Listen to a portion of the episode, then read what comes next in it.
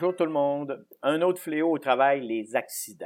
Pas croyable qu'en 2019, nous en ayons encore autant. Je me présente Mario Jean, DDT Consultant, un autre petit podcast concernant les relations de travail ou le travail, les accidents de travail. Les statistiques de la CNESST pour 2018 devraient sortir autour du mois d'avril. En 2017, on a encore eu plus de 86 000 cas d'accidents de travail, lésions professionnelles qui avaient été acceptés. Imaginez le nombre qui a été demandé si on inclurait toutes celles qui ont été refusées pour différentes raisons. En plus, en 2017, il y a eu 22 000 contestations des travailleurs, puis il y a eu 32 000 contestations de la part des employeurs, soit qui n'étaient pas satisfaits de la décision initiale euh, de la CNESST ou encore pour contester de l'imputation versus l'accident elle-même.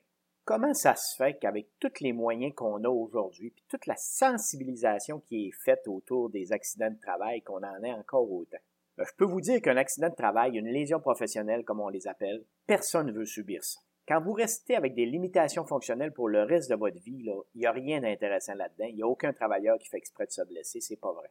Quand on va plus loin dans les statistiques, on voit que tous ces accidents-là sont répartis pas mal euh, de façon, je dirais, égale en fonction de la population au Québec, même s'il y a des petits surplus à l'occasion versus des régions, exemple comme euh, du côté du Saguenay-Lac-Saint-Jean, euh, qu'on a un petit peu plus de, de, de, nombre d'accidents de travail en pourcentage versus la population, ce qui est un peu spécial. Puis ces accidents-là, ben, on n'est pas surpris d'apprendre que 62% des accidentés sont des hommes, probablement dû au type de travail qu'ils exercent. Donc le travailleur ne cherche pas un accident de travail. Oui, souvent, c'est le travailleur qui fait le dernier geste avec avant l'accident, on comprend. Mais il y a sûrement une déficience quelque part versus la prévention. C'est pas normal d'en avoir encore plus de 86 000 au Québec par année malgré la loi qui vient quand même criminaliser la négligence dans le domaine, on l'a vu à quelques reprises, on s'aperçoit qu'il y a plusieurs négligences qui sont faites, je dirais, de façon subtile, qui viennent mettre justement un environnement de travail où le danger est augmenté. Exemple, il y a beaucoup d'entreprises, c'est à la mode, qui mettent de l'effort sur la théorie, avec de la belle documentation à remplir, des inspections avant usage, des temps d'arrêt formels avant les travaux, mais on discute plus des statistiques d'incidents ni des accidents mineurs euh, qui, auraient beaucoup de fréquence, mais qui n'auraient pas beaucoup de blessures. Donc, on fait plus d'ajustement en temps réel. Quand les blessures sont reliées majoritairement au dos ou à la manutention, l'inspection du véhicule à main utilisation, ça devrait pas être l'utilité majeure de l'entreprise. Ça devrait pas être cette activité-là qu'on travaille le plus. Ça devrait être secondaire.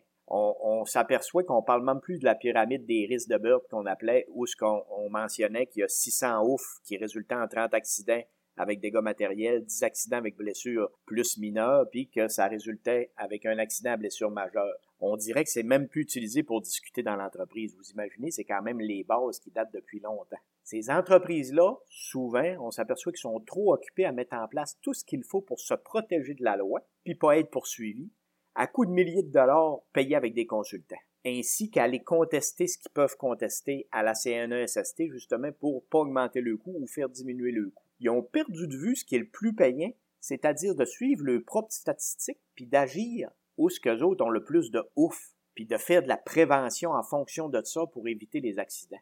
Les formulaires X, Y, Z peuvent être faits en, parallèle, ça c'est pas un problème, c'est pas ça qui prend le plus de temps, mais il y a plus que ça. Refuser la négligence puis être intolérant quand un travailleur prend des risques, ça, ça devrait être le cas, mais surtout arrêter de produire aussi des incohérences puis des ordres contraires toutes les entreprises, quand on les entend parler, ils sont toutes euh, bons, ils veulent toutes euh, euh, diminuer les accidents de travail, ils veulent pas avoir de décès, c'est bien normal, personne pourrait être contre la vertu. Mais d'un autre côté, ils vont venir essayer de mettre de la pression justement que le travail aille plus vite. Ils vont essayer de bypasser certaines petites procédures parce qu'ils trouvent ça trop long, ils vont les adapter. Puis ils vont mentionner, oh, on est en sécurité pareil. remarquez ça, remarquez cette petite phrase-là. On est en sécurité pareil. Euh, je vous le dis, quand votre employeur vous dit ça, ça devrait vous sonner des cloches. C'est là que ça commence à être dangereux, puis c'est comme ça que la négligence commence. Parce que si vous avez déjà analysé des accidents, si vous êtes dans le domaine un peu, un accident, un accident de travail n'arrive jamais à, dû à une seule raison. Il y a toujours que, ce que j'appelle plusieurs si. Il y a toujours quatre, cinq si qui sont causales, c'est multicausal pour arriver à un accident. Ben, la petite procédure que la personne a enlevée qu'elle trouve banale, puis on est en sécurité pareil, souvent ça fait partie d'un de ces si-là si vous saviez comment un accident de travail peut détruire une vie, puis là, je parle pas des 62 décès qu'il y a eu en 2017, ça c'est clair que ça détruit une vie, je parle des potentiels qu'il y a dans le 86 000 autres. Comprenez une fois pour toutes que la sécurité, ça n'a pas de prix. Faites vos stats, suivez vos incidents et vos accidents sans blessure, corrigez rapidement vos manques. Quand on sait que dans le domaine, exemple, du camionnage, il y a beaucoup de travailleurs qui sont encore obligés de sauter de leur chargement puis de sauter d'une bonne hauteur euh, après avoir vérifié le chargement, faut pas s'étonner si l'entreprise a des blessures aux genoux, ben aux jambes, puis que les coûts de la CNSST sont élevés. Arrêtez-moi ça.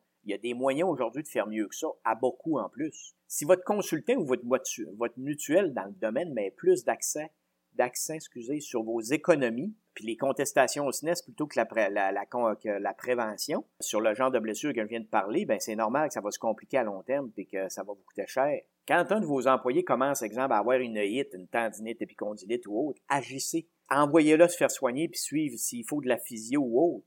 Si c'est soigné tôt, ça va être très rapide de guérison, puis ça, de guérison, puis ça va revenir beaucoup moins cher. Vous pouvez pas savoir comment ce genre de blessure-là peut devenir compliqué à long terme. ça arrive fréquemment dans des positions statiques ou dans n'importe quel type de travail nouveau. Le dernier rempart qui vous reste comme travailleur, bien entendu, c'est le droit de refus. Vous pouvez consulter ça sur les sites de la CNESST. Vous pouvez refuser de faire un travail que vous jugez risqué pour votre sécurité ou pour celle de quelqu'un d'autre. Mais même dans des entreprises syndiquées, il y a des gens, il y a beaucoup de personnes qui craignent de refuser de faire un travail dû à la santé et sécurité. Fait qu'imaginez dans les entreprises non syndiquées, quand un employeur vous dit, ah, oh, en tout cas, les, travailleurs, à la limite, ils ont toujours le droit de refus. Oui, oui, mais je peux vous dire que même si l'employeur n'a pas le droit euh, de discipliner ou de menacer dû à un droit de refus, euh, je peux vous dire qu'ils font les gros yeux puis qu'ils mettent de la pression.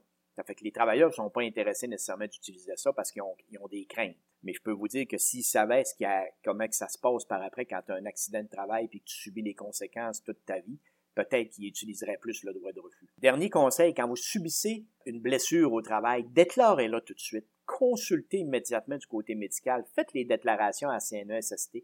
Vous pouvez pas savoir comment ça va virer au fil des années, puis comment que ça peut rempirer, que vous pouvez faire des rechutes, puis ça peut miner justement votre dernier tiers de vie quand vous allez arriver à la retraite. Pensez à votre santé. Votre travail ne mérite pas que vous y laissez votre santé. Ça, c'est certain. Vous pouvez nous visiter sur Facebook de DDT Consulting ou encore sur le groupe Conseil pour travailleurs qu'on a mis en place ou encore sur notre site web. Soyez prudents, s'il vous plaît. Et puis, on se dit à la prochaine.